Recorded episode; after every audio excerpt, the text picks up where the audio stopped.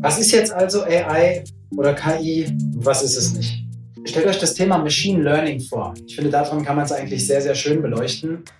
AI, KI ist also eine Technologie, die sich mit zunehmender Erfahrung verbessert, die also lernt. Maschinelles Lernen als ein ganz wichtiger Bereich von künstlicher Intelligenz. ITCS Pizza Time Podcast. Cheesy questions and juicy answers for the tech community.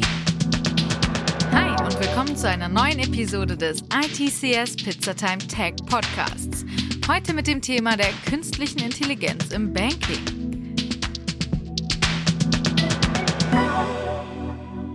Innovation, Neuinszenierung, Revolution, das alles vereint künstliche Intelligenz. KI dominiert in verschiedenen Erscheinungsformen unser alltägliches Leben, bewusst wie unbewusst, und ist ein angesagtes Thema. Und das nicht erst seit 2021. Die Digitalisierung ist die zweite große technologische Errungenschaft der Menschheit, die wirtschaftliche und kulturelle Veränderungen nach sich zieht. Dabei ist KI eine solche technologische Errungenschaft und ein Kernthema für die Bankenwelt geworden.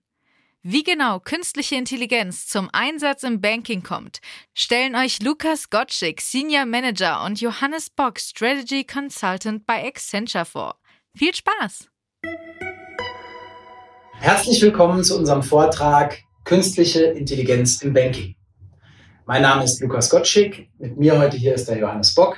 Wir freuen uns sehr, die nächsten 15 Minuten mit euch dieses sehr, sehr spannende Thema zu beleuchten. Ja, wer sind wir? Mein Name ist, wie gesagt, Lukas. Ich bin hier bei Accenture Strategy in unserem Berliner Büro als Senior Manager und beschäftige mich sehr stark mit der digitalen Transformation von Finanzdienstleistern, meistens Banken und dem Thema Fintech. Und in Berlin bin ich ja da als Fintech-Hauptstadt Deutschlands genau an der richtigen Stelle. Johannes. Ja, mein Name ist Johannes. Ich bin auch Consultant bei Accenture Strategy im Bereich Financial Services, auch im Berliner Office und berate Kunden dabei, unter anderem ihre Daten- und Analytics-Strategie in Wirkung zu bringen, ihre Innovations- und Wachstumsstrategien zu definieren und bin auch mit Lukas hier in Berlin ganz interessiert an Fintechs, gestalte hier mit ihm zusammen das Netzwerk, das wir zu Fintechs pflegen. Und ich freue mich heute mit euch über das spannende Thema KI im Backing zu sprechen. Jetzt wisst ihr, wer wir sind. Ihr wisst, worüber wir mit euch sprechen wollen. Nochmal kurz zu Accenture. Bei wem arbeiten wir eigentlich? Accenture ist einer der größten Technologiedienstleister der Welt mit über 500.000 Mitarbeitern. Und wir stellen im Endeffekt die ganze Wertschöpfungskette dar. Wir können also End-to-End Technologiedienstleistungen vollbringen. Von der Einheit, wo wir beide arbeiten, Strategy und Consulting, über unsere Interactive-Einheiten, die sich sehr stark mit Design, mit UI, UX, also Customer Experience Design beschäftigen, über die Technology-Kollegen, die von Infrastruktur über Coding bis hin zu Betrieb, DevOps im Prinzip die technische Basis darstellen, bis hin zu den Kollegen bei Operations, die ganze Outsourcing-Dienstleistungen für Callcenter, aber auch für Softwarebetrieb, für Technologiebetrieb übernehmen für unsere Kunden weltweit stellen wir also end-to-end -end die ganze Wertschöpfungskette dar für unsere Kunden weltweit. Das ist Accenture. Wir haben neben den Einheiten, die wir gerade kurz beleuchtet haben, ganz viele Akquisitionen auch in den letzten Jahren getätigt. Da gehören so Agenturen wie Fjord, wie Design Affairs, wie Kurt Selman, aber auch wie Mackevision, wie Sinna Schrader dazu, die uns praktisch helfen, die richtigen Dienstleistungen bei unseren Kunden erbringen zu können, um für unsere Kunden Mehrwerte zu stiften und sie nach vorne zu bringen. Das ist Accenture, einer der größten Technologiedienstleister der Welt und end-to-end lieferfähig. Ja, und heute soll es um das Thema künstliche Intelligenz im Banking gehen. Und ich sage euch wahrscheinlich nichts Neues, dass künstliche Intelligenz in aller Munde ist. Und nicht nur unsere Kunden, sondern auch ihr lest laufend in den Nachrichten neue Headlines zum Thema KI und welche neuen tollen Dinge künstliche Intelligenz geschafft hat. Das ganze Thema hat eine politische Dimension. Wir sehen hier, die EU sucht nach ihrem Platz im KI- und Digitalmarkt. Andere Zeitungen titeln damit, dass China und USA schon längst die Führerschaft übernommen haben und zum Beispiel aber auch in UK nutzen Geheimdienste künstliche Intelligenz, um ihre Arbeit zu verrichten. Sehr breites Thema, sicherheitspolitisch relevant, aber auch ein Thema, das für viel Explosionsstoff sorgt. Also wir haben ein ethisches Thema Ethical AI, wenn wir darüber sprechen, dass künstliche Intelligenz heute entscheidet, ob ihr einen Job bekommt oder nicht. Oder wenn künstliche Intelligenz entscheidet, ob ihr hübsch oder nicht hübsch seid. Ein brandheißes Thema, was uns auch bei Accenture immer äh, viel beschäftigt und mit unseren Kunden auch rege diskutiert wird. Künstliche Intelligenz hat viele Anwendungsgebieten in vielen Branchen, nicht nur der Finanzindustrie, auch in der Medizin und auch in der Arzneimittelentwicklung bringt künstliche Intelligenz neue Innovationen hervor. Bevor wir einsteigen und unseren Kundenbeispiel vorstellen, möchten wir noch einmal ganz kurz eine Abgrenzung von künstlicher Intelligenz vornehmen und den Begriff definieren. Was ist jetzt also AI oder KI und was ist es nicht? Stellt euch das Thema Machine Learning vor. Ich finde, daran kann man es eigentlich sehr, sehr schön beleuchten. AI, KI ist also eine Technologie, die sich mit zunehmender Erfahrung verbessert, die also lernt. Maschinelles Lernen als ein ganz wichtiger Bereich von künstlicher Intelligenz. Ist aber auch eine Technologie, die ganz maßgeblich heute schon unsere Gesellschaft beeinflusst. Und wahrscheinlich lehnen wir uns nicht zu weit aus dem Fenster raus mit dieser These, in der Zukunft noch viel stärker beeinflussen wird, als es heute schon tut. KI. KI macht aber auch Fehler. KI hat auch Biases. KI hat also verzerrte Wahrnehmungen teilweise. Und da sind wir ganz schnell bei diesem Thema Ethical AI tatsächlich. Man muss sich immer fragen, wo will ich eigentlich KI anwenden? Wo möchte ich es aber auch bewusst nicht anwenden, KI, weil sie eben Fehler macht und Biases hat. Was ist jetzt KI nicht? KI ist noch, ganz bewusst ja noch gesagt, keine Artificial General Intelligence. So im Sinne von, ich kann das immer sehr gut vergleichen mit dem Terminator aus dem Film der durch die Zeit reist und so eine generelle Intelligenz darstellt, die sehr stark dem entspricht, was wir Menschen eigentlich heute können. Da ist KI noch nicht tatsächlich. Ist aber auch kein neues Phänomen. Also Wurzeln gehen bis in die 50er Jahre des letzten Jahrhunderts zurück. Der sogenannte Turing-Test der aus diesen Jahren stammt, der im Prinzip dafür angewendet wird, die Güte einer künstlichen Intelligenz zu bestimmen. Und wie stark kann ich jetzt unterscheiden, spreche ich mit einem Menschen oder spreche ich gerade mit einer Maschine, wenn ich es nicht genau weiß? Der Turing-Test ist also schon ein sehr alter Test, KI kein ganz neues Phänomen mehr. KI ist auch nicht ehrgeizig oder lebendig, sie ist eben künstliche Intelligenz und keine menschliche Intelligenz. Ja, und wenn wir mit dem Thema KI über unsere Kunden sprechen, ist die erste Frage, die sie uns immer stellen, was bringt mir KI eigentlich? Welchen Wert schafft KI in meinem Unternehmen? Und typischerweise kann man hier über drei Werthebel sprechen, die KI begünstigt. Zum einen ist es Automatisierung. Mit künstlicher Intelligenz können wir in Zukunft kognitive, komplexe Aufgaben, die Mitarbeiter normalerweise übernehmen würden, durch eine Maschine machen lassen. Die Mitarbeiter können sich so mehr auf kreativere Arbeit fokussieren und sich mehr darum kümmern, was ist die strategische Zukunft des Unternehmens, was sind die Produkte, was sind Innovationen, die wir schaffen möchten. Ein zweiter Hebel ist das Thema Produktivitätssteigerung und Kapitaleffizienz. Es gibt auch einen schönen Begriff, ich finde, der fasst es immer ganz gut zusammen, der Augmented AI. Das heißt, künstliche Intelligenz erweitert die menschlichen Fähigkeiten und macht mich als Mitarbeiter besser in dem, was ich tue. Und ein letzter Hebel ist das Thema Innovationsdurchdringung mit Hilfe von künstlicher Intelligenz sind heute Geschäftsmodelle oder auch äh, ganz neue Produkte möglich geworden, die zuvor nicht möglich gewesen wären. Und da finde ich immer als ein sehr schönes Beispiel, ihr kennt wahrscheinlich alle Netflix und ihr kennt wahrscheinlich auch die Serie House of Cards. Also USA, Präsidenten, viel Intrigen, viel dunkle Machenschaften. Netflix hat diese Serie bewusst produziert, weil sie große Datenmengen ausgewertet haben und geschaut haben, wo müssen wir eigentlich so eine Serie drehen, damit wir uns sicher werden oder maßgeblich sicher sind, dass das eine erfolgreiche Serie wird. Und da waren eben Themen wie USA, Politik, Machenschaften, Intrige. Das waren die Themen, die die Leute sich früher schon sehr, sehr gerne angeschaut haben. Und Netflix hat das dann zum Anlass genommen, diese Serie zu drehen. Und sie ist tatsächlich ein Erfolg geworden. Also hier Innovation durch auch das Thema künstliche Intelligenz. Ja, es ist ein schönes Beispiel. Und ich glaube, daran wird klar, welchen Wert KI auch schaffen kann im Unternehmen. Und meistens ist das auch ein Punkt, den wir relativ schnell dann auch verstehen. In den Kundendiskussionen wird relativ schnell klar, künstliche Intelligenz ist was, was wir im Unternehmen brauchen. Die nächste Frage, die daran anschließt, ist meistens die Frage, wie schaffe ich das jetzt eigentlich, künstliche Intelligenz in mein Unternehmen zu bringen? Und das ist eine nicht ganz einfache Frage, die wir hier einmal anhand dieser Folie anhand von fünf Dimensionen strukturiert haben. Als erstes, wenn ich mich darum kümmere, künstliche Intelligenz ins Unternehmen zu bringen, muss ich mich fragen, was sind eigentlich die Anwendungsfälle künstlicher Intelligenz in meinem Unternehmen? Was sind vor allem Anwendungsfälle, die hohen Mehrwert bringen und diese entsprechend auch priorisieren?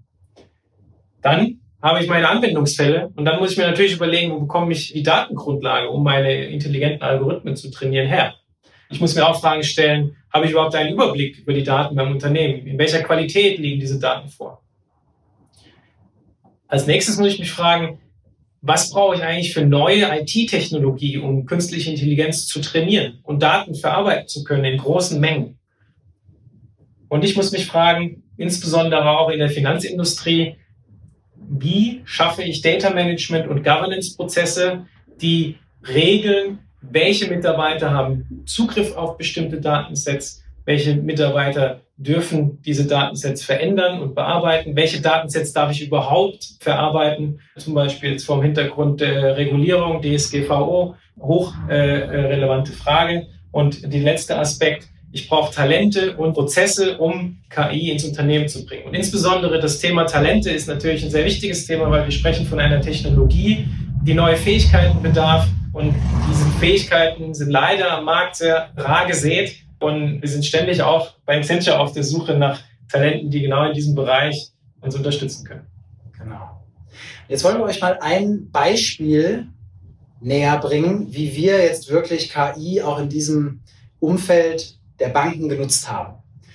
Wir hatten die Aufgabenstellung von einer großen Bank, die uns gebeten hat, sie bei einem sehr, sehr relevanten und gesellschaftskritischen Thema zu unterstützen, nämlich der Geldwäschebekämpfung. Und wir sehen es hier sehr schön, Catch Me If You Can, das ist so ein bisschen der, sagen wir mal, das Motto, was so hinter diesem ganzen Fall sich verbirgt. Wir hatten nämlich hier die Aufgabe, ihr müsst euch das vorstellen, Geldwäschebekämpfung ist tatsächlich ein heute teilweise noch äh, ja, recht manuelles Geschäft tatsächlich. Jede Bank setzt natürlich dafür Software ein, aber es ist doch auch sehr manuell an vielen Stellen zu überprüfen, wie können wir mit Hilfe künstlicher Intelligenz diese manuelle Last, diese fehleranfällige Last auch reduzieren und die Bank deutlich nach vorne bringen und bei der Hilfe der Lösung dieses gesellschaftlichen Problems hier unterstützen. Und das nächste Bild zeigt das ganze, das ganze Ausmaß eigentlich. Wir hatten hier ein historisches Datenset, mit dem wir gearbeitet haben, wo über 60.000 Konten drin waren und über 10 Millionen Transaktionen. Eine Transaktion ist tendenziell einfach eine Überweisung, müsst ihr euch vorstellen. Also 10 Millionen Transaktionen über 60.000 Kundenkonten. Das ist wie die Suche nach einer Nadel im Heuhaufen tatsächlich. Und wenn ihr euch jetzt vorstellt, ich als Mensch müsste mir diese 10 Millionen Transaktionen anschauen und müsste überlegen, ist Transaktion 1, hat die vielleicht was zu tun mit Transaktion 354.732? Wow, große Aufgabe tatsächlich. Das heißt, hier wird natürlich schon mit Software gearbeitet, aber die Frage war, wie könnten wir hier die Software noch besser machen mit Hilfe künstlicher Intelligenz? Wie sind wir das Thema jetzt angegangen? Wir haben im Endeffekt ein interdisziplinäres Team gebildet aus verschiedenen Kolleginnen und Kollegen mit verschiedenen Hintergründen. Da waren dabei die Mathematikerin, da war dabei der Business-Experte, der Banker, da war dabei die Technologiespezialistin, die sich mit der Technologie, die wir für diese Aufgabe brauchen, wunderbar auskennt. Dieses interdisziplinäre Team hat sich dann hingesetzt da hatte jeder drei Laptops und dann hatten wir natürlich ein Whiteboard und dann wurde die Hypothesen wurden geschärft, ein Modell wurde entworfen, dieses Modell wurde angefangen mit den Daten zu füttern, Submodelle wurden entworfen, die Ergebnisse ausgewertet, die Hypothesen wieder angepasst, weitergerechnet. Und so sind wir der Lösung dieses Problems Schritt für Schritt für Schritt näher gekommen. Und wir hatten im Endeffekt drei Wochen, die wir uns als Zielzeitraum gegeben haben, um dieses Problem mal zu lösen und nach vorne zu bringen und dieses gesellschaftspolitische Thema wirklich anzugehen. Wir haben euch mal ein paar Ergebnisse mitgebracht.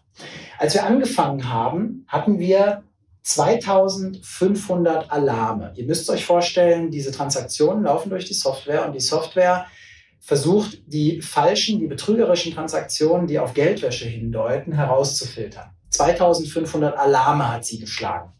Davon waren False Positives 95% Fehlalarme. 95% False Positives. Und Hit Ratio 10% bedeutet an der Stelle, dass 10% der tatsächlich betrügerischen Transaktionen von der Software auch als betrügerische Transaktionen erkannt worden sind. Und jetzt müsst ihr euch vorstellen, diese zweieinhalbtausend müssten im Prinzip ja von Menschen wieder angeschaut werden und da müsste wieder entschieden werden, ist es jetzt eine wirklich betrügerische Transaktion oder nicht. Nach der ersten Woche und nach dem, was ich gerade gesagt habe, nach den Modellen aufstellen, Hypothesen schärfen, nach dem Ergebnisse validieren, waren wir bei folgenden Ergebnissen. Wir haben es geschafft, mit Hilfe dieser im Prinzip Modelle, und Johannes erklärt gleich noch mal ein bisschen zu den Modellen, die Alarme, die insgesamt geschlagen worden sind, von zweieinhalb auf 1,7, 1700 nur noch zu senken. Und die False Positives, also die Fehlalarme von 95 Prozent auf 90 Prozent zu senken. Und die Hit Ratio, also die wirklich betrügerischen Transaktionen, die auch vom System erkannt worden sind, von 10 auf 60 Prozent zu steigern. Und mit welchem System haben wir das gemacht, Johannes? Wie hat das Modell dahinter funktioniert? Ja, wir haben äh, einen selbstlernenden Algorithmus verwendet, der, wenn ich so beschreiben darf, genauso lernt wie auch der Mensch. Der lernt genauso wie mein kleiner Neffe, wenn er mich fragt im Bilderbuch, Johannes, was ist das für ein Bild? Und dann sage ich ihm, das ist ein Traktor. Und äh, genauso lernt auch äh, der Algorithmus, weil äh, am Ende vom Tag stand dieses Datenset zugrunde, welches vorher durch Menschen gelabelt wurde, sprich, wo Transaktionen markiert wurden, die tatsächlich äh, betrügerisch waren. Und so hat dann das Modell gelernt, äh, davon abzuleiten und zu prognostizieren äh, anhand der Muster in den Daten, welche Transaktionen dann betrügerisch sein werden. Ja. Und jetzt im Prinzip, da fehlt natürlich noch eine Säule. Am Ende des Projektes hatten wir es geschafft und es waren dann wirklich nur drei Wochen auf 300 Alarme, die die Software insgesamt geschlagen hat, runterzukommen. Also von zweieinhalbtausend auf 300 und nur noch 70 Prozent Fehlalarme zu haben. Und was ich auch besonders schön finde, wir hatten eine Hit-Ratio, also 90 Prozent der wirklich betrügerischen Fälle wurden auch von der Software als betrügerische Fälle erkannt.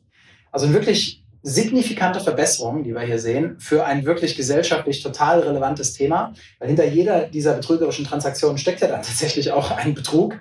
Und das heißt, dann werden natürlich auch die Kunden dahinter angeschaut, die diese betrügerischen Transaktionen hier anstoßen und werden dann im Endeffekt, ähm, oder dieses Modell kann dann im Endeffekt auch dabei helfen, den einen oder anderen bösen Buben oder die eine oder andere böse Dame hier tatsächlich zu schnappen und die Welt ein bisschen besser zu machen, sagen wir es mal so. Richtig.